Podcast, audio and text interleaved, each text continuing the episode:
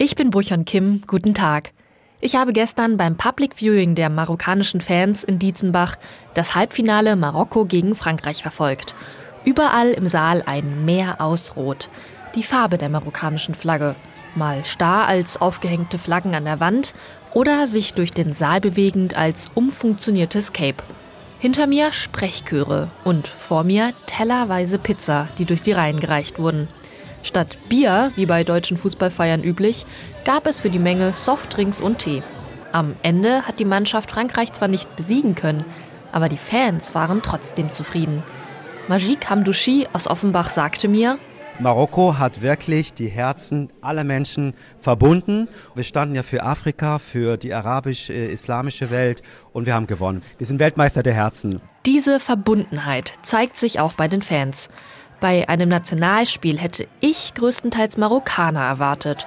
Stattdessen begegnen mir auch pakistanische Familien oder deutsche Fans, die genauso mitfiebern und Daumen drücken. Als ich nachfrage, warum sich denn so viele mit genau dieser Mannschaft identifizieren, bekomme ich gar nicht mal so fußballbezogene Antworten. Eine Tatsache ist zum Beispiel, dass die marokkanischen Spieler mit ihren Eltern im Hotel zusammen waren. Das heißt, sie sind immer mit der Familie zusammen gewesen, sie haben immer Liebe bekommen, sie haben Liebe gegeben, sie haben einfach allen marokkanischen Fans, allen Fußballfans eine Hoffnung gegeben. Auch andere Fans erzählen mir, dass der familiäre Rückhalt der Spieler ein gemeinsamer Wert der arabischen Welt sei und sie sich daher in den Team wiedererkannt hätten. In der Halbzeit wird die Musik laut aufgedreht und gemeinsam getanzt. Es ist so eine Lebensfreude, die hier versprüht wird, dass mir auch erst zwei Minuten nach Wiederanpfiff auffällt, dass es mit dem Spiel schon längst weitergeht.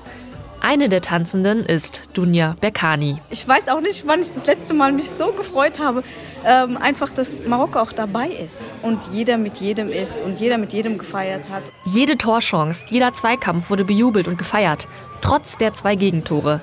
Als das Spiel abgepfiffen wird, klatschen die Fans. So weit hat es noch keine afrikanische Mannschaft geschafft.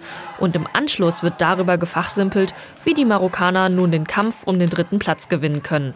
Buchan Kim aus Dietzenbach.